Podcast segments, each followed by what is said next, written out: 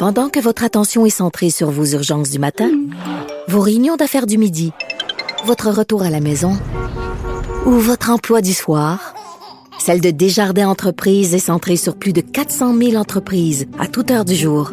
Grâce à notre connaissance des secteurs d'activité et à notre accompagnement spécialisé, nous aidons les entrepreneurs à relever chaque défi pour qu'ils puissent rester centrés sur ce qui compte, le développement de leur entreprise.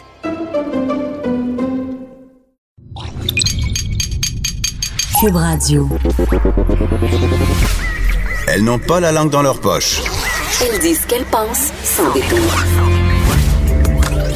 Une heure de remise en question et de réflexion. Geneviève Peterson. Vanessa Destinée. Les effrontés. Hey, salut tout le monde. C'est le 30 janvier et qui dit 30 janvier dit, Vanessa? dit- Engelure. Non, Ah. dit belle cause pour la cause. Ah, oui, Cette ça. engeance qui se répand sur les médias sociaux comme une traînée de poudre. Euh, si vous vivez euh, dans une grotte, euh, vous avez pas vu ça, mais la plupart des humains québécois sur la Terre ont vu passer ça. Euh, différents artistes euh, qui ont fait euh, des sorties avec le hashtag Belle pour la cause, même euh, des gens ordinaires. Absolument. On rappelle, c'est une initiative qui a vu le jour en 2011. Donc, ça fait un petit bout de temps quand même que ça roule, là, belle pour la cause. Oui, et même dans les médias, c'est annoncé partout. Oui, et c'est pour sensibiliser les gens aux problèmes de santé mentale. Et ce matin, il y avait une petite vidéo. En fait, ça circule depuis hier. C'est une vidéo où on peut voir euh, des artistes comme euh, Véronique Cloutier, Marie-Mé, Herbie Moreau, Alex- Alexandre Tranfer, qu'on vient d'entendre au, au micro de Benoît, qui euh, nous parle de Belle pour la cause. On peut en entendre un petit extrait. Les apparences peuvent être trompeuses. Même si tout semble parfait, Plusieurs souffrent en silence. La maladie mentale peut toucher tout le monde. moi. Mon fils. Mon ami, ça peut être n'importe qui d'entre nous. Même si tu es un athlète. Ou pas. Même si tu es connu. Mais quand on en parle, T'sais- on peut s'entraider. Aujourd'hui, Qu'est-ce qui arrive quand on en parle, Geneviève? Ben, je sais pas, mais j'écoute ça, c'est comme, tu sais, j'avais un peu le goût de faire une petite montée de lait ce matin Oh, contre. Belle pour la cause, mais quand j'écoute un, un, une- un vidéo comme ça, tu sais, euh, ça me touche quand même, tu sais, parce que évidemment, euh, les problèmes de santé mentale, ça touche tout le monde, et c'est ça un peu que Belle pour la cause essaie de de mettre en lumière le fait que la dépression, les troubles bipolaires et tout ça, ça peut toucher n'importe qui, même des gens qui en apparence réussissent super bien dans Mhm. la vie. Euh, Il y a des vedettes qui ont fait des sorties euh, pour parler de leurs problèmes de santé mentale, de leur dépression. euh, Le stress post-traumatique Oui, aussi tout pour ça. les événements euh, qu'on a dans la vie, des imprévus dans la vie, ça arrive à tout le monde. Exactement. On enlève le stigma, en fait, avec Oui. cette campagne-là. Et là, euh, Belle amasse de l'argent avec euh, cette cause-là. C'est 5 cents par, euh, par tweet, par message Facebook, par message texte. Euh, à chaque fois qu'on utilise en fait le hashtag Belle pour la cause ou si on utilise par exemple Des filtres Oui, certains sur filtres. Instagram euh, et sur Snapchat, Exactement. notamment. Donc, tu sais, je veux dire. En soi, c'est une belle initiative parce que euh, une fois par année, euh, on parle de santé mentale. Mais là, moi, c'est là mon bémol.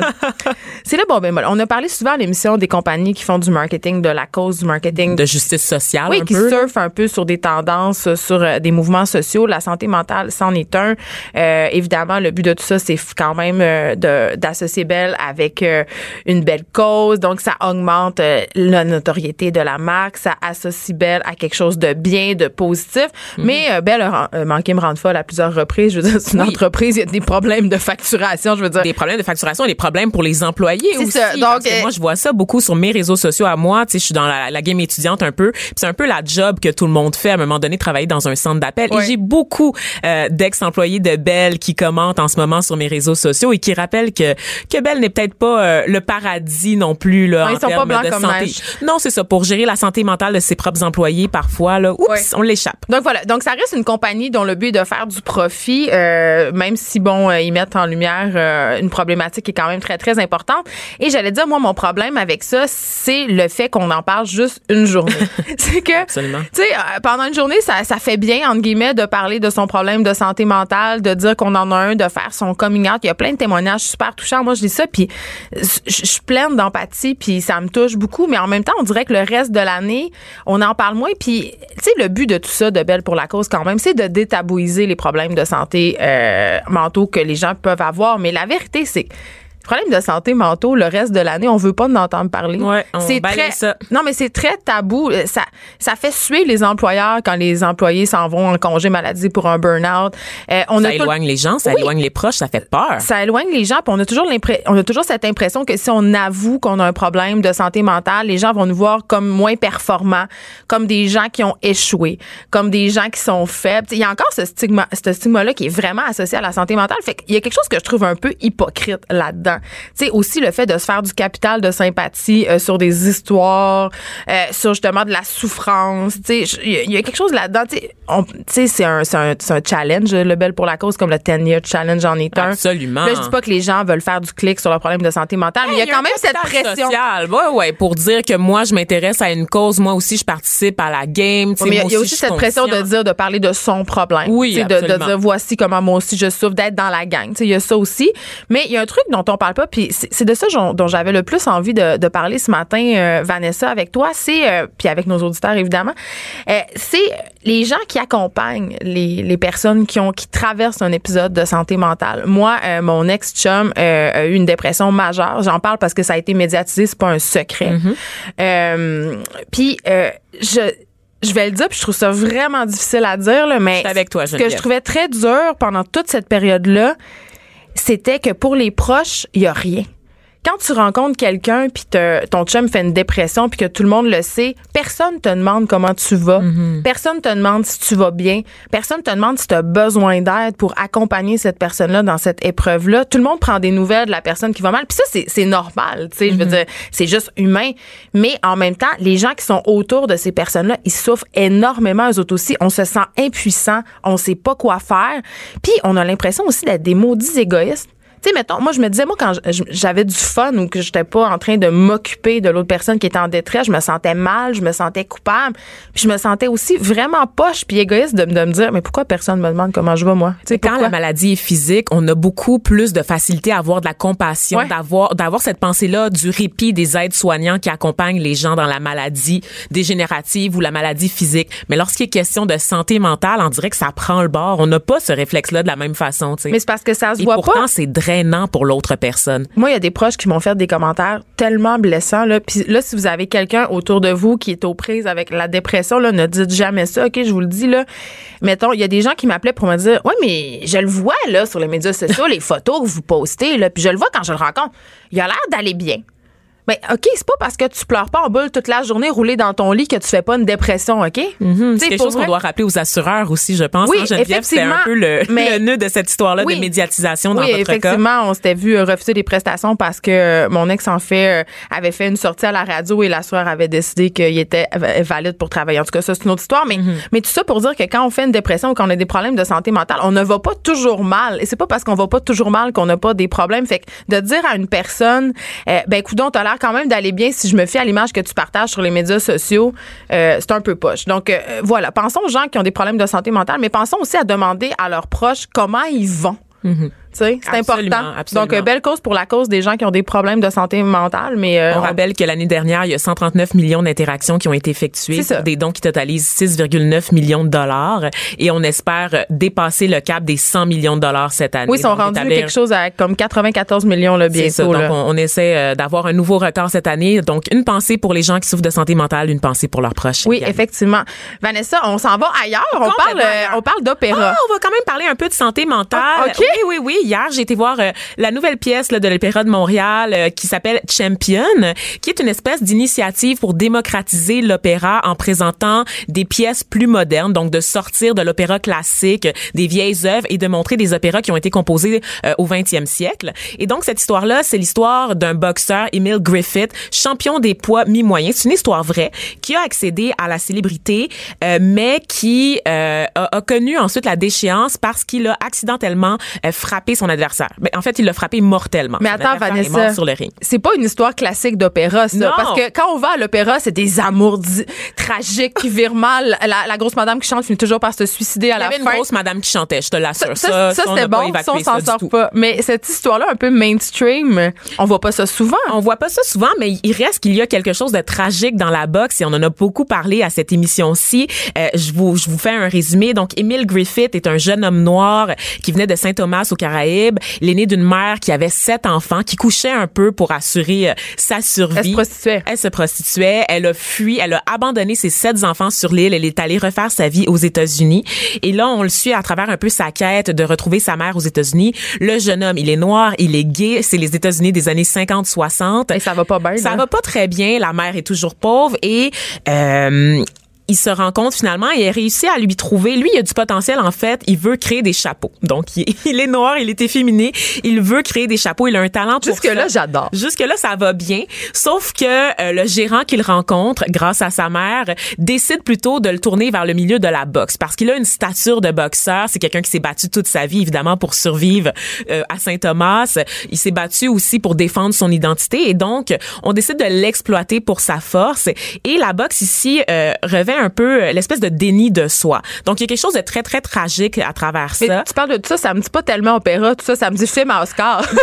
Avec Ouais. Denzel Washington. Ben, c'est un peu un mélange. On a ici comme du jazz, on a du classique, on a du Broadway. C'est une espèce de patchwork, une Mais espèce de courte pointe. Ben, c'est ça. C'est une espèce de pièce qui que les amateurs de jazz ne vont pas aimer et que les amateurs de classique ne vont pas aimer. Donc, à qui ça s'adresse?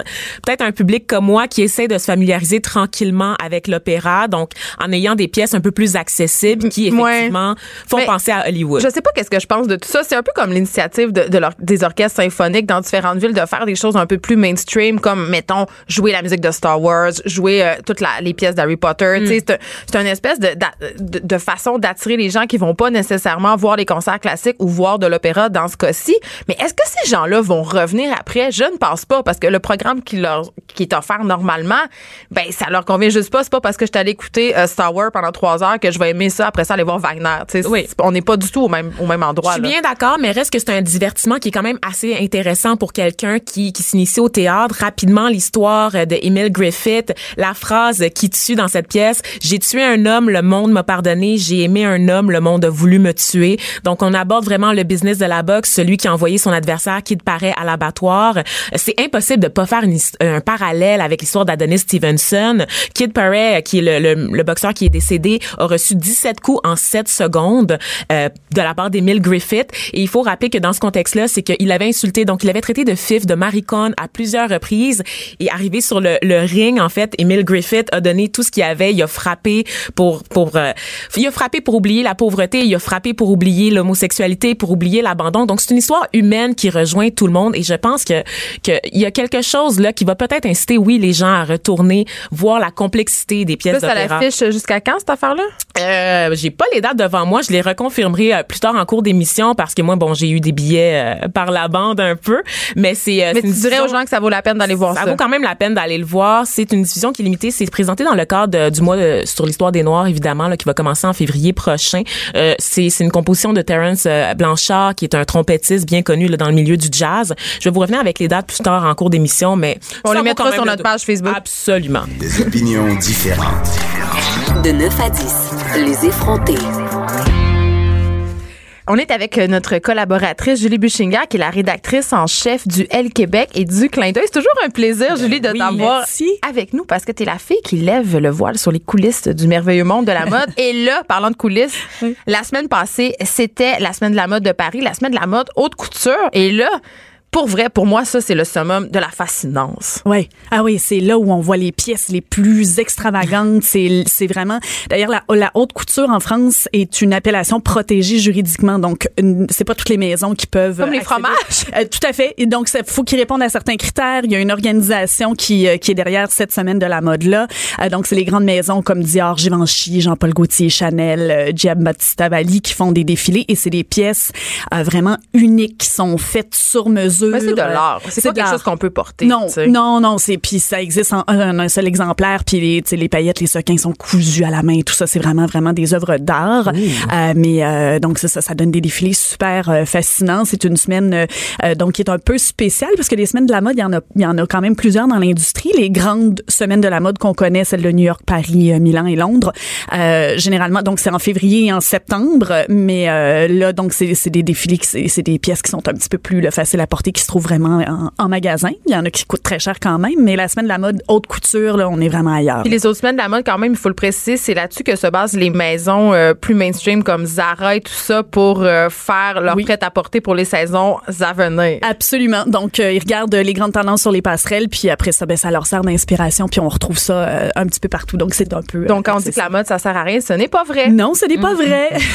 Et puis, c'est super intéressant pour ceux que pour ceux que ça intéresse. Il y a un documentaire sur Netflix qui s'appelle euh, Seven Days Out, euh, qui est en ligne depuis quelques semaines, et euh, c'est une série qui présente les coulisses. Donc, sept jours précédant un événement d'envergure, par exemple comme le Kentucky Derby ou le concours canin de Westminster. Ah oui, ça, c'est lui que je vais écouter. Mais moi, c'est Ah, non, mon c'est- Dieu. Hey, le Kentucky. Il est bien question de poulet. Kentucky Derby, non, c'est Ah. une course de cheval qui est, c'est un événement qui est, qui est hyper vieux aux États-Unis. Je pense. Et pour faire un parallèle avec le, con- le concours canin, fun fact, les animaux dans ces concours-là ont des noms Oui, hallucinants. c'est des noms princiers, là. Euh, ça, mais genre euh, des affaires qui se peuvent pas là, genre euh, au Happy Day ou. Euh, Hey, là, c'est là que je vous fais une confession.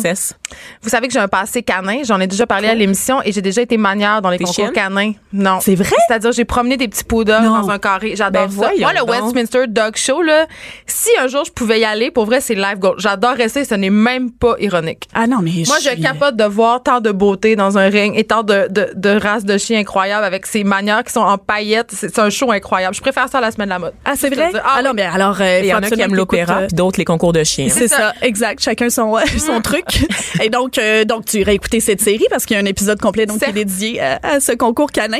Et il y en a un autre évidemment qui moi m'intéressait peut-être un petit peu davantage, qui portait sur euh, sur la semaine de la mode haute couture, le défilé Chanel en fait, qui est un événement hyper Donc, prisé. sept jours avant. C'est sept jours avant. Euh, ce qui est fascinant, euh, c'est que euh, même les robes elles-mêmes sont pas tout à fait prêtes. On- on- donc, on voit en coulisses les ateliers euh, de Chanel à Paris où, encore une fois, c'est ça, ils- doivent euh, coudre les sequins à la main. Il y a juste ça sur les mannequins qui arrivent pour les essayages, qui les essaient devant Karl Lagerfeld, qui est le directeur de création de la maison. Je l'aime, lui. Il est toujours habillé en Men in Black. Oui. Un vampire. C'est Ouais. hyper drôle. Il porte des petits gants en cuir. Euh, il y a toujours des lunettes fumées, ce qui me il y a un chat qui s'appelle Choupette Oui, qui le absolument. transporte avec lui dans toutes les connais occasions. beaucoup. Choupette. Oui, absolument. c'est un personnage extrêmement important dans la vie de Mais il y a un Karl Lagerfeld. documentaire sur lui avec Karl Lager- Lagerfeld sur euh, Netflix qui est quand même assez intéressant et quand même assez troublant parce qu'il nous raconte un peu son histoire d'amour avec un jeune éphèbe allemand. En tout cas, je dis ça de même. Puis il est un peu antisémite aussi. Il y a, Oui, il y a il y a- ça. il est y a- problématique. C'est un- c'est un personnage. C'est un personnage un petit peu gratiné. D'ailleurs, c'est ben, ben, c'est très drôle. C'est pas drôle, mais il- on ne sait pas exactement quel âge il a. Et d'ailleurs, coup de Il a théâtre. 150 ans. Ben c'est ça. Non, non, mais il a l'air, euh, il a l'air euh, déjà euh, à moitié en- empaillé. Enfin, Ben, il a perdu énormément de poids. Oui, ces c'est vrai, c'est un petit gros. oui, oui, Never forget. Oui, oui, tout à fait. Et puis, euh, c'est toujours lui donc qui vient, comme le veut la tradition dans les défilés, qui vient saluer la foule à la fin du défilé. Mais Et là- la semaine passée, il n'était pas là. Et là, Ça, là. les rumeurs vont bon train. Évidemment, comme on dit dans l'industrie, ces viandes froides sont, sont prêtes. Oui, les viandes froides qui En sont, euh, journalisme, ça veut dire des articles qui annoncent la mort de quelqu'un. Ouais. On les Ah, prépare d'avance. J'en ai fait plein. Est-ce que c'est parce qu'il est en train de subir un vampire lift? Ben peut-être. J'ai hâte de dire, ouais, en tout cas, j'ai hâte de voir dans quelle forme il va nous revenir s'il nous revient. En mais c'est ça. Voyons. C'est fascinant, mais tu sais, c'est quelqu'un qui est donc chez Chanel depuis 83. C'est la première fois, donc depuis euh, plus de 35 ans, qu'il vient pas saluer la foule. Euh, c'est sûr qu'il y a probablement la job la plus enviée de toute l'industrie de la mode, le directeur de création de la maison Tout le monde veut Chanel. le pousser en bas du stage pour Euh, prendre sa place. clair. Je sais pas. Les rumeurs vont montrer, il y a absolument rien qui a filtré. euh, Et là, Julie Bushinger, tu dois bien avoir ta petite idée. J'ai, moi, Oh je, mon mais je, je, je pense qu'il était, euh, écoute, moi, je pense qu'il, je, je, je sais pas, je pense qu'il Je pense qu'il était en meltdown. Ouais, il est peut-être à l'agonie, mais tu sais, bon. je- Il est un de boulimie en train de manger de la crème glacée. le pauvre, il a quand même, euh, il a fait quand même euh, son bout là, dans l'industrie de la mode, mais euh, Il aurait pu envoyer Choupette au moins. C'est vrai, c'est vrai. Mais là, c'est donc c'est sa, c'est, c'est euh, sa directrice de studio, donc celle qui s'occupe des ateliers, qui est venue saluer la foule et tout. Une autre qui s'est fait remarquer cette fois-ci par sa présence à la semaine de la mode, c'est Céline Dion. Et là, on va écouter un petit extrait. Je pense que tout le monde a entendu parler de ça, sauf moi. Let's not sleep anymore. on dort plus, on boit, on fume. C'est la fête, on porte une Céline nou nou nou. Ouais, j'allais dire on porte cette tenue. It's the party. Strong. Je sais pas quoi penser de ça. C'est, c'est très troublant. Ça, c'est Euh, Céline, là. Ça, c'est Céline. Céline Dion. Oui, Céline Ok. c'est ça. Donc, qui adopte un, un accent français, qui, qui accorde une entrevue donc à une blogueuse française, une entrevue de 21 minutes, ce qui est interminable dans le monde, dans le monde de la vidéo internet. Là, c'est super long et c'est une vidéo un peu troublante à regarder. Elle semble sous influence, on va le dire. Est un peu, est un peu bizarre. En fait, elle est là, donc elle est à la semaine de la mode de Paris. Elle en a profité pour annoncer euh, et faire un peu de promotion autour de sa collaboration avec une marque de vêtements pour enfants non genrés qui s'appelle Nous Nous Nous. Moi, j'ai une petite hypothèse là-dessus, euh, Julie. C'est vrai? Ouais, je pense. Ben, en fait, euh, ça va être un peu méchant, mais je pense quand même que Céline avait ce, elle a ce désir évidemment de se renouveler, de toucher les milléniaux, donc qui consomment YouTube et tout ça. Donc, elle veut, en accordant cette entrevue à cette blogueuse-là, toucher ce public-là. Mais aussi, je sais pas si vous avez remarqué, mais cette blogueuse-là est légèrement très en chair. Et Céline euh, surfe sur les, les vagues sociales depuis quelque temps, le linge non genré et la grossophobie doit peut-être faire partie de Hmm. ses nouveaux combats. Je me disais peut-être qu'il y a quelque chose là. Tu penses que Céline réfléchit à tout ça? Parce que dans Ah, la vidéo qu'on a vue. Je pense que elle Céline euh, incohérente. réfléchit peut-être pas, mais je pense qu'il y a des gens qui réfléchissent À autour d'elle euh, pour essayer de changer son image. Donc, euh, de- justement, de donner la parole à cette fille qui est une fille qui est pas dans les médias, donc elle contrôle son message, euh, de toucher un public qui consomme YouTube justement pour euh, un peu essayer de de- d'adhérer, euh, d'a- d'avoir un nouveau public et une fille qui correspond pas aux standards alors qu'on lui reproche sans arrêt sa maigreur. Et c'est Ouais. pas. Céline n'est pas en promotion en ce moment. Elle a rien Elle est tout le temps en promotion. Céline. C'est Céline. C'est sûr qu'elle est toujours en représentation dans Ouais. le sens où on- les, les caméras sont toujours braquées sur elle. Dans cette entrevue, elle, elle- Céline parle de son poids, ironiquement, pour dire qu'on s'était moqué d'elle quand elle était petite parce qu'elle était très maigrichonne et tout ça. C'est vrai, j'avais pas remarqué l'aspect que euh, c'est vrai, elle Ben, Moi, je pense qui- que c'est pas anodin cette affaire-là. Puis je me demande si Céline nous est en train de nous préparer un Britney Spears. Tu sais, ça va se raser la tête puis se mettre. Ça a l'air on the edge un peu. Ouais. Peut-être que son blond va venir à bout de ses cheveux parce que honnêtement, je Ah, pense que cette coloration-là, Vanessa ça va n'arrête pas, pas de me parler de J'ai peur que ses cheveux tombent. Je, je, je peux pas comprendre que tu as autant, autant d'argent puis que ton blond soit sorte pas réussi. Genre, j'ai- Ouais, Mais, mais l'argent t'éloigne pas du cheveu grichou, on le sait. Non, c'est vrai, non, ça nous protège pas de tout. Mais je pense que c'est drôle parce qu'il y a un double standard sur cette vidéo-là. Quand on regarde les commentaires des internautes français, ils la trouvent adorable, authentique, Ben oui. hilarante, drôle. Puis les commentaires des internautes québécois, c'est comme, voyons, prends tes pilules, c'est Non, on est malaisé parce que c'est pas notre Céline. Ben, c'est ça. Céline, elle a pas le droit d'être autre chose que Céline. C'est Ça, ça, ça. me gosse. Elle a le droit. Et depuis, tu sais, elle- moi, je trouve qu'elle elle explose, Céline. Ouais. là. Tout d'un coup, elle- il pousse une personnalité. Il y a quelque chose de le fun C'est là-dedans. hallucinant, oui, Avec absolument. son boy toy, est-ce qu'on parle de son Oui, boy toy, Pépé le petit danseur qui l'a accompagné euh, pendant Oui. toute la semaine à Paris? Ouais. C'est-tu à elle? Est-ce qu'on a le droit de dire boy toy? Je sais pas. Ben, elle est dans sa fa- Je pense qu'il y a au moins euh, 50 ans de moins qu'elle, honnêtement. Donc, il y aurait comme 5 ans? Oui, c'est ça, C'est- exactement. C'est c'est un, fait disons, mais ils, ils ont l'air, ils ont, quand tu les regardes ensemble, il y a quand même une franche camaraderie qui a l'air d'opérer entre Ils eux. Apparemment. Ils, se- ils se prennent la main, elle met sa main sur sa cuisse. Il y a toujours, tu sais, oui, il y, a, il y a quand même une proximité physique Est-ce entre que les c'est deux. juste son ami gay? On le sait pas. Elle a encore démenti publiquement euh, être en couple avec lui ou avec qui que ce soit. Euh, elle est officiellement célibataire et euh, elle a décrit ça encore une fois très candidement. C'est mon ami, on s'entend bien, c'est tout. On a, on- Parce que ça serait un. dans le cou. Oui, ça serait un méchant revirement de situation quand même, les filles, Mais après avoir ça- partagé sa avec un gars beaucoup, beaucoup plus vieux, ensuite la partager avec un gars beaucoup plus jeune. c'est vrai. Elle mais- aurait fait le tour du cercle. Exactement. Mais encore une fois, on s'intéresse à ça. Je suis sûre qu'à la limite, les Français qui l'ont vu toute la semaine, la semaine de la mode, trouvent ça bien correct, bien normal. Puis là, au Québec, on est là, on arrache notre chemise parce qu'on est comme, Ben, ben là, tu vas nous dire la ça. vérité sur ta relation. Tu sais, je veux dire, euh, est-ce que c'est rendu une égérie de la mode, oui ou non? Est-ce tout le monde n'est pas d'accord? Moi, je pense que oui. Moi, je je dirais que oui. Oui. Oui, Absolument. tout à fait. Oui, vraiment, là, depuis 2016, depuis que, évidemment, son, son styliste l'a introduit à une mode un peu plus pointue, plus, euh, plus intéressante. Elle la porte bien aussi. Oui, on parle beaucoup de sa maigreur, mais elle a cette Mais elle a espèce toujours de... été mince, Mais là, oui, ouais. puis elle a une espèce de panache, puis de charisme, puis de, de, de, de, de côté le fun. Moi, je l'aime beaucoup. ouais. Je l'aime mieux Oh. maintenant qu'avant Ouais, parce oui, que aussi. justement, elle a cette personnalité. Et là, il nous reste pas beaucoup de temps, Julie Buchinger, mais j'aimerais que, puisque c'était la semaine de la mode, là, est-ce qu'il a émergé de ça, évidemment, les tendances printemps-été? Ça va être quoi un peu? Qu'est-ce qui s'en vient? Qu'est-ce qu'on va porter, Vanessa et moi, dans les prochains Et jours? Comme j'ai dit souvent la blague, c'est maintenant qu'on va savoir ce que les filles vont porter à Oshéaga cette année. Oui. Le Ah. sac banane avait fait un grand retour l'an passé. J'ai cette année, hâte de pas y aller. je prédis, je prédis euh, le règne du short cycliste. Donc ça, ça va Ah, être, moi je pense que ça, Moi, oui, je le porte déjà au spinning, je le porte c'est vrai? Je Bon, ben, vas-. Mais euh, tout à fait, ben tu vas pouvoir mettre ça pour aller travailler puis aller dans les, les cocktails. Donc un petit short euh, moulé qui finit un petit peu au-dessus du genou. Tu peux mettre ça avec un Moi, je mettrais- je mettrais ça petit t-shirt blanc très simple, les lunettes fumées extra extra larges sont Ah oui, sont, ça, sont-. Mais ça, sont à la mode. On est rendu des Donc personnalités euh, publiques, donc c'est pas le ça exact, ça te prend une grosse lunette 3D gigantesque. Mais dans mes Euh, pieds, je mets quoi? euh, les sandales plates font un retour, Yes. donc euh, vous allez pouvoir. euh, mais Moi, je mets mes Birkenstock, je veux rien savoir. Ah, mais moi aussi, ça c'est parfait. Les miennes sont gold. Ouais, tout à fait. Ouh, Ah, c'est- ça va être parfait. La plume, euh, la dentelle sont des matières aussi qui qui, euh, qui vont revenir à la mode. Le comment tu laves des plumes? Comment tu laves des vêtements sur lesquels il y a des plumes? Ou même des séquins. Genre, comment tu fais ça? Comment Est-ce que c'est de l'appropriation culturelle? Tu les jettes, je pense. C'est des vêtements que tu ne portes qu'une fois. Ça. Oh, exact. Oui, de toute façon, tu peux pas être vu deux fois avec les mêmes vêtements. Ben non, ça se fait pas, là. Je veux dire. Quelle fashion faut ben pas. Franchement. de quelle vulgarité. Mais plus près de nous, là, de façon plus terre à terre, là, outre les plumes et la dentelle que je porte régulièrement. Oui, c'est ça. Euh, que va-t-on porter? Parce qu'on dirait que, mettons, le short de cycliste, peut-être, ça s'adresse pas à toutes ou à tous. Mais je pense que, honnêtement, le short cycliste, je suis sûre que ça va, ça va. Ça va parler aux gens? Ouais, ouais, un peu comme le sac banane. Tout le monde est là, ben non, ben non.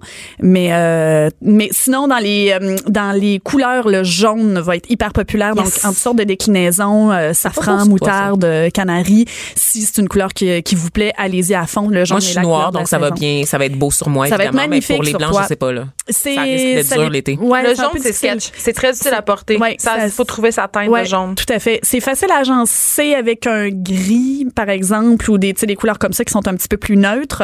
Euh, sinon euh, tout Julie, qui... Julie, Julie, attends, euh, je viens de penser à quelque chose. Parle-moi du Jinx Tiger, c'est pas vrai hein? ça va pas revenir J'ai pas vu ça dans ma boule de cristal. Yes! Non, donc euh, le Denain est encore présent. On le Denain est déjà parti. Ça, exactement. On dit toujours qu'il fait une espèce de retour mais le Denain donc sera uh, in case of emergency, sortez vos jeans, vos jeans. Est-ce que ça, est-ce que ça, le petit boy vasé, là, un peu patte d'éléphant, c'est oh, ça, la grosse affaire? Oui, oui ça, hein? ça va revenir. Oui, oui, euh, préparez-vous. À... Mais ça fait une belle longue jambe. Mais avec quoi on porte ça comme soulier? Là? Moi, j'aime ça rentrer mes, mes jeans dans mes bottes. Il faut ouais. peut-être que je réapprenne ah, Non, c'est ça. Pour l'hiver au Canada, c'est un petit peu pas, difficile. La, te rappelles-tu, là, les filles, never forget la trace de calcium dans le bas des jeans? ah oui.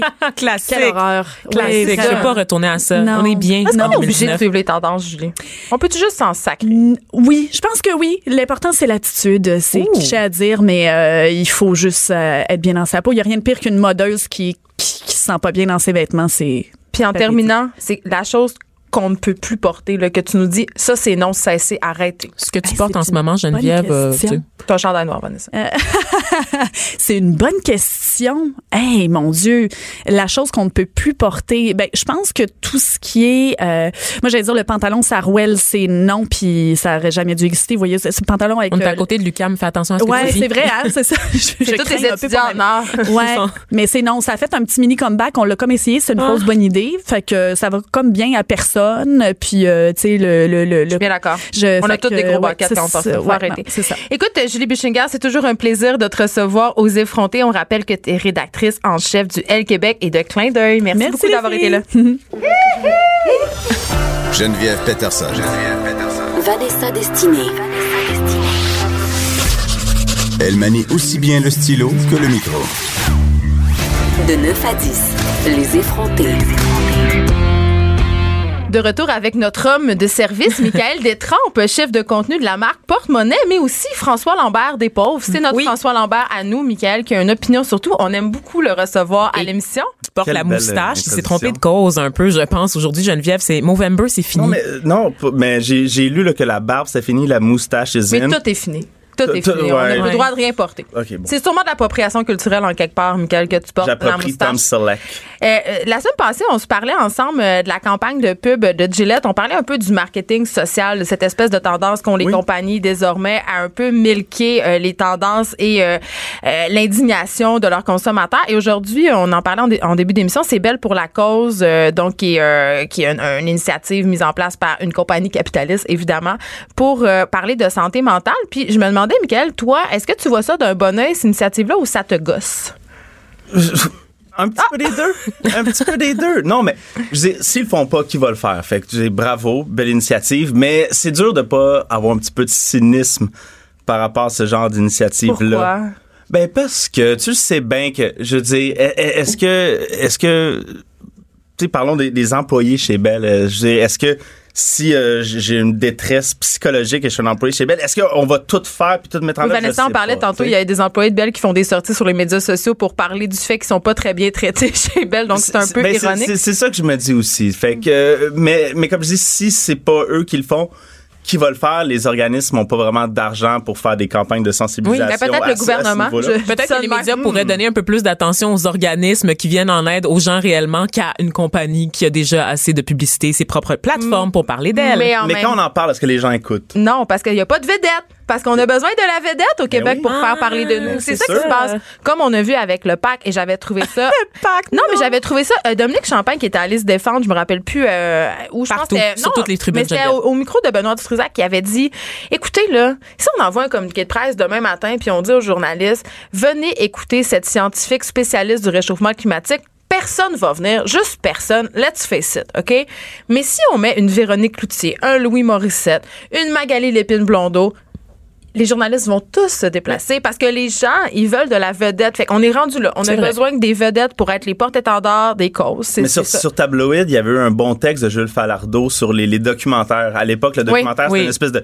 C'était c'était un art, puis maintenant, c'est carrément une vedette qui dit Bon, ben, je vais vous parler pendant une heure d'un enjeu de société. Ben, Il parlait entre autres de celui de Penelope McQuaid sur les trolls et sans, sans critiquer Penelope en tant que telle comme Non, mais personne. c'est la Il y a culture du effecti- moi-je. Il y a la vedette- vedettisation à peu près de tous les enjeux sociaux, Il effectivement. y a un- oui, mais je fais un peu de pouce là-dessus. Il y a un documentaire très malaisant sur Netflix. Je pense que c'est l'ancien man- mannequin euh, Christy Turlington qui a fait un, un documentaire sur euh, les enfants pauvres, l'accouchement dans le monde. Moi, je, là. Moi, je, du haut de mon privilège, je me prononce. En même temps, ça met en lumière... euh, euh, des choses auxquelles on s'intéresse pas ou peu justement parce qu'on a envie de voir de la vedette. Tu sais, Angelina Jolie, c'est un bon exemple de Ben oui. ça. tu sais. Envoyé Et par l'ONU dans Oui. des pays en Afrique. Même chose pour Emma Watson pour défendre la cause de l'égalité On n'en homme-femme. parlerait jamais s'il n'y avait pas des vedettes en avant de ces affaires-là. Donc, Belle pour la cause n'échappe pas à ça. Fait que c'est pas nécessairement Belle le problème, c'est plus nous, autres. C'est Oh exactement non! ça que je me Non, dis. mais c'est peut-être nous autres. Bref. À réfléchir. Euh, Il y a un texte en ce moment. euh, moi, j'aime ça aller lire euh, sur la page euh, du Journal de Montréal, les- dans la section porte-monnaie, les textes un peu, euh, un peu croustillants. Et là, celui-là, c'est pour ça qu'on t'a invité parce que, écoute, moi, c'est un texte confessionnel. Je, je lisais ça, puis j'avais l'impression de rentrer dans la vie privée des gens, comme tu sais, quand, comme quand tu regardes par la, le trou de la serrure de la porte, là. Tu sais, tu Je fais pas ça, moi. ben, moi non plus, mais là, j'avais vraiment envie de le faire. Ça s'appelle Les gens nous racontent leurs pires dépenses. Je sais pas pourquoi. Ça me parlait. Ben, ça me rappelle aussi un texte que tu avais écrit pour Porte-Monnaie Ah, c'est sur. toi. Oh mon Le coup- Dieu, d'être le une coup vraie d'être une fille. Oui, mais- aïe, aïe. Ça, ça- Il y avait beaucoup de pires dépenses dans cette liste-là, quand même. ben, je trouve pas, moi. Il y avait, euh, on- pour un, un oui. peu de contexte quand même pour nos auditeurs Oui. euh, qui peut-être n'avaient pas vu passer ce texte, même s'il a été viral pour les mauvaises raisons.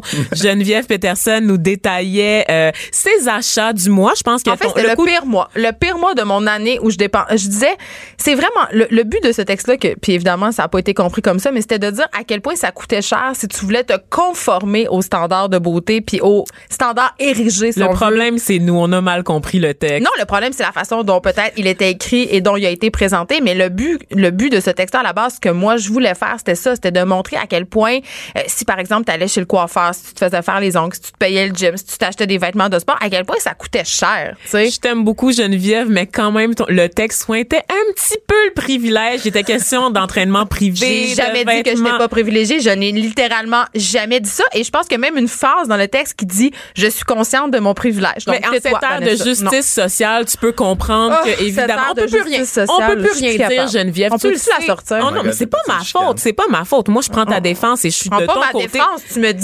Mais non, C'est je te ça dis pas. Non, pas du- c'est pas du tout ça que je fais. Je dis quelle a été la perception du public par rapport à Mais ce tu peux y aller, texte-là. Michael. On revient au texte. On revient au texte. Les gens nous racontent leurs pires pires dépenses. J'aimerais dépenses. ça qu'on parle de ton 400 dollars dépensé sur des Tupperware. Vas-tu nous faire un texte là-dessus, C'est un Geneviève? investissement. Ah, d'accord. C'est pas une pire dépense. La pire dépense, c'est s'acheter des billets d'avion, je trouve. Moi, je trouve ça une Ben, pire voyons dépense. donc. Ouais, ouais, ouais. Quoi? Ben, moi, ce que je remarque quand on a fait un espèce de mini-sondage, on s'entend, Oui. c'est rien de scientifique, c'est que les gens étaient très, euh, étaient très enclins à, à nous parler de un peu des, des, des, des erreurs faciles. Exemple, euh, ah, j'ai commandé un leak, j'avais un leaking avec, j'avais un, tu sais, c'est ça, tu sais ça, ou euh, j'ai acheté des billets pour une game de baseball à Portland, mais euh, j'étais à Portland, Oregon, puis c'était une game de baseball à Portland. Mais les gens, ça, ça, c'était facile, mais euh, quand j'ai gratté un petit peu plus, c'est là que j'ai trouvé peut-être des fois des dépenses, exemple pour le, du statut social, Oui, mais pour là, bien paraître, c'est tu sais parce que Beaucoup liés aux dépenses de char. Exact, ça oui, ça Hein? je je suis coupable. Toi? Toi, Ah, dans, dans mon jeune temps, oui. Ah ouais, hein? raconte-nous ça un peu. Dans ton autre vie de conseiller financier. Je- je- euh, non, ça c'était quand j'étais étudiant, Ben euh, pour une raison euh, que j'ignore, que je ne comprends pas à ce jour, parce que je n'ai plus de voiture depuis des années. Euh, J'avais besoin d'une grosse berline euh, luxueuse, Ben, c'était montée, quoi la marque? Mac. C'était une Nissan Maxima. Euh, c'est un peu cheap. une bah. Ouais, je suis non, pas très c'est- impressionnée attends, en ce c'est- moment, C'était là. pas une Mercedes. Attends, t'as pas vu les mags qu'il y avait là-dessus? C'est quoi des mags? C'est quoi des mags? C'est sur les roues, gens- là. Oh, l'arc, OK. Euh, Mais c'est ça, le- genre de c'est gars-là. C'est très douchebag. Un système de son incroyable. Et euh, c'est pire dépense sur une marge de crédit? Sur une marge de crédit? pour aller au fossé de brossard. Fait que c'était... euh, Hey, oui, T'étais vraiment un dos Présentement, tu sirotes un kombucha et tu portes la moustache. Que s'est-il passé? je- je- j'ai déménagé de Laval. Ah, d'accord, Hmm. c'est ça. J'aimerais quand même euh, citer mon moment préféré de ce texte, la confession de Frédéric qui dit Dans une fête foraine, j'ai dépensé 330 dollars à essayer de lancer une balle de softball dans un panier en bois dans l'espoir de gagner une trottinette électrique jaune. Mais ça, je trouve que c'est une belle dépense. Hey non, fort probablement que la trottinette jaune coûtait moins cher que 330 pièces. Juste de Sûrement, ça. mais je veux dire, ça, c'est une belle dépense. Des fois, Une comme belle avoir une, dépense. ben, une espèce d'obsession drôle, quirky.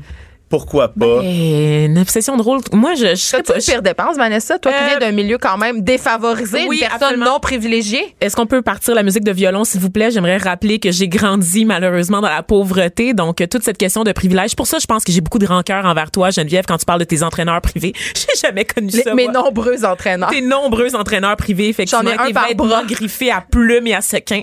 C'est ça. T'es viré en limo avec tes amis riches. J'ai vu les, les- les photos sur Instagram. S'est payé un taxi, je pense, pour aller te faire faire les cheveux à Terrebonne, hein?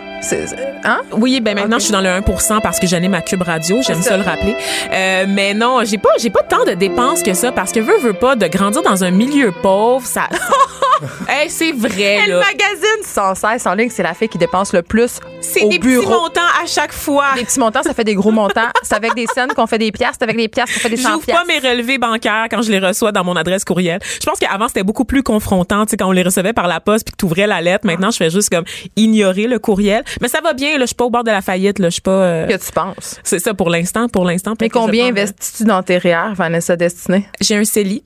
J'ai pas de wow, non, la grosse affaire, c'est les CELI pour les jeunes de mon âge. Je tu sais C'est pas. ça, j'ai pas d'enfant, C'est ça, c'est-tu vrai, Michael Détrempe, que la grosse CELI. affaire pour euh, les femmes de son âge qui ont 28 ans, c'est les Pour CELI? les objectifs court terme, effectivement, le Merci. CELI est... Merci, merci. Mais, Mais tu tu planifies de mourir à retraite un jour, 55 ans, Vanessa? Non, non, non, c'est pas ça. Mais en fait, euh, au niveau des dépenses, je te dirais que j'ai quand même beaucoup, j'aime beaucoup la mode en général, les vêtements. C'est vrai, il y a des vêtements dans ma garde-robe sur lesquels il y a encore des étiquettes.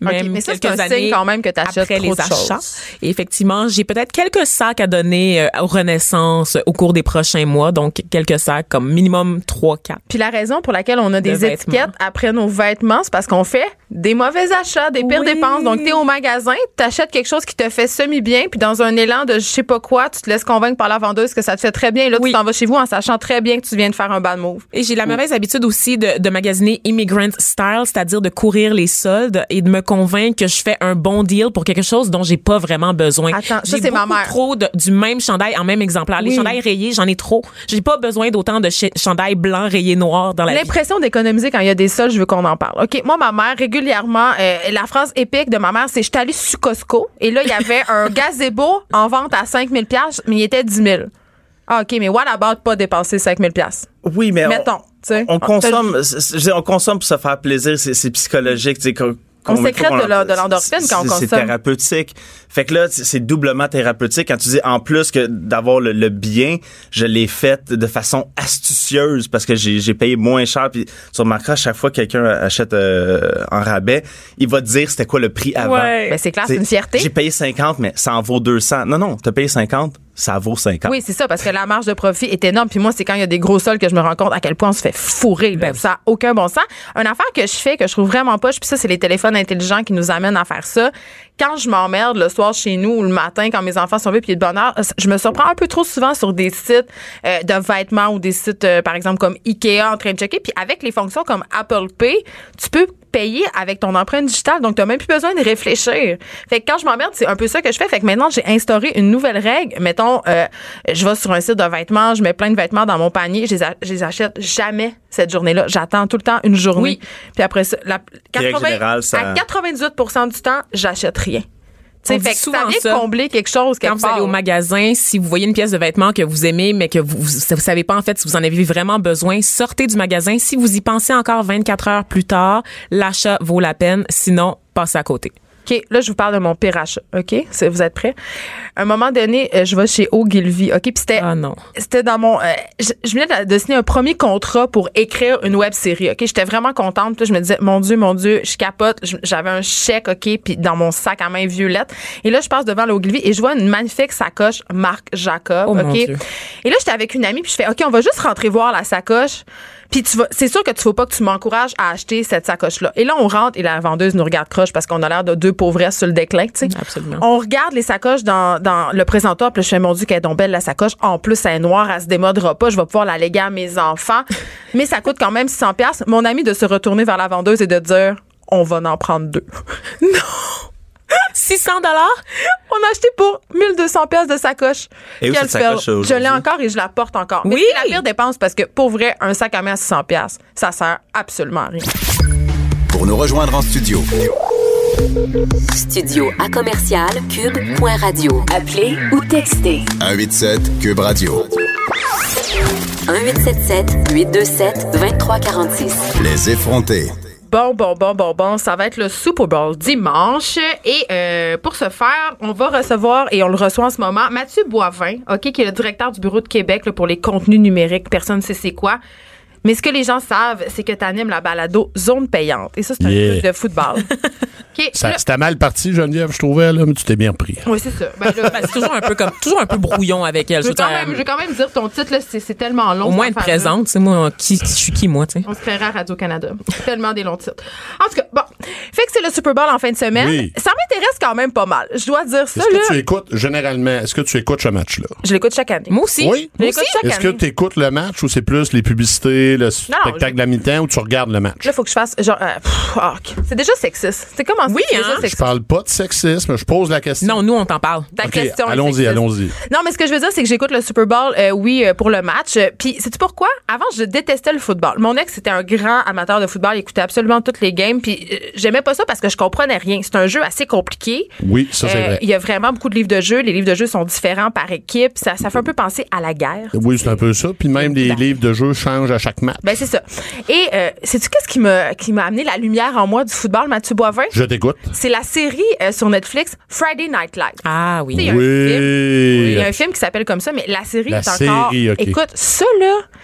Pour vrai, les filles là, ou les gars qui s'intéressaient pas au football, il faut voir ça, ok? Parce que on rentre vraiment dans l'intimité d'une école euh, secondaire, high school, et là, t'as la vie d'un coach de football de cette équipe-là, et ça fait vraiment bien comprendre le jeu. Et Ouais, depuis ce temps-là, je m'y intéresse. Tu comprends aussi que c'est le moteur d'une communauté. Tu sais, aux États-Unis, c'est- Oui, c'est oui, plus qu'une religion. Parce que les vendredis soirs, l'homme. C'est sacré. exactement, les vendredis soirs dans les, aux États-Unis, euh, dans les écoles secondaires, la ville est au match de l'équipe et tout le monde capote et l'échec. Ben, les États-Unis sont au permis. match, tu sais, en Aux. Éta- aux États-Unis, les entraîneurs de football au secondaire, dans un État, si je me trompe pas, c'est au Texas, 75% gagnent au-dessus de 100 000 par année Ah, non. Ouais. pour coacher des, euh, des ados. Là. Donc, c'est vraiment pris au sérieux là, aux États-Unis, c'est clair. Et là, Mathieu Boivin, tu portes avec fierté ton jersey des Steelers. Oui, Est-ce avec qu'ils un vont joueur. jouer? euh, Non, je joue- non. on n'est pas en série. On n'est pas en série. Puis le gilet que j'ai, mais il vaudra plus grand-chose bientôt parce que le beau Antonio Brown risque d'être partir ailleurs. Problème d'ego. Oh. ouais. L'ego, c'est gros dans le football. Je les sais. joueurs ont des têtes de grosses. Puis... Euh, Chez Cube Radio aussi, c'est gros, les égos. Oui, en effet. En particulier le mien. Mais euh, donc, qui va jouer ce dimanche? Quelles sont les équipes qui vont s'affronter? on a les Patriotes d'un bord, l'équipe qui... Moi, je prends pour eux parce que Tom Brady. Bon. Le mari de. Gisèle Bunchen, on le rappelle Oui, pour oui, ceux Ça, c'est la seule chose que Vanessa sait sur Tom Brady. Fait que t'as les Patriotes, une équipe Non, qui, triché. depuis une vingtaine d'années, le redéfinissent année après année les standards, atteignent, font tout- pratiquement toujours les séries, très, très régulièrement en demi-finale et presque chaque année, là, une année sur deux en finale. Donc, c'est une équipe, là, euh, c'est l'équipe chouchou, l'équipe chouchou, mais il y a beaucoup de haters que Geneviève. Ben, beaucoup, comme les Yankees. beaucoup, comme les gens qui haïssent les équipes qui réussissent. Il y a beaucoup de haters contre les Pats. Et de l'autre bord, on a les Rams de Los Angeles. Je sais pas c'est qui eux autres. Ben là, on va, on va s'en parler un peu. Ils ont l'entraîneur le plus jeune de la ligue, mais il coach des joueurs plus vieux que lui. C'est quoi, il y a Donc, 60 ans? Non, il y a genre euh, 30 ans, 30, Ah, ok. 31. Ah, ok, un Sean vrai jeune. McVay, il est vraiment jeune. là. Et il, entraîne des joueurs qui sont plus vieux que lui. Le coordonnateur défensif, euh, Phillips, le gars a commencé à coacher. L'entraîneur avait 6 ans. Donc, on a un jeune génie offensif qui, s'occupe de, de l'attaque de cette équipe-là. Je comprends Et- rien de ce qu'il dit. Tu comprends pas? C'est plate. Franchement. Mais non, mais les jeux offensifs. Mais moi, je veux- je veux savoir, là, parce que j'ai l'impression qu'en football, là, t'as dit une chose que je trouve vraiment importante et intéressante. T'as dit, il va coacher des joueurs plus vieux que lui. Et moi, j'avais l'impression qu'au football, t'arrêtais de jouer à 23 ans parce que ton corps était tout démanipulé, parce qu'il y a quand même effet, un scan- c'est vrai, de au football. parler. là. Même si tu dit que je Comme cochonne, là. je- Même si tu m'as dit que j'étais plate, je vais quand même t'aider T'es à fin. comprendre. Les joueurs, en effet, les carrières sont très courtes en raison notamment des blessures, mais aussi euh, quand les joueurs sortent du college, ben on va chercher ces joueurs-là qui coûtent rien au lieu de payer des joueurs vétérans. Ah, Donc, en effet, c'est un mélange de ça, mais en effet, les blessures, les joueurs, après quelques saisons, souvent des problèmes de commotion cérébrale, des grosses Je peux blessures. pas pas te parler de ça. Est-ce que tu as vu comme cochonne le, le documentaire sur l'espèce de scandale comme quoi la, la NFL aurait caché euh, les commotions cérébrales? Je veux dire, après Oh, ça, oui. j'ai eu un petit malaise à regarder du football. Tu sais, que- je sais pas quoi penser par Faut rapport à tout dire ça. que la culture Genève du football a beaucoup évolué. Moi, que j'ai joué au football, j'étais pas un très bon joueur. Oui, mais dans les dans les entraînements, il y a une vingtaine d'années, les coachs explosaient de joie quand ils voyaient les joueurs se taper sa Mm. tête parce qu'il y avait des gros hits.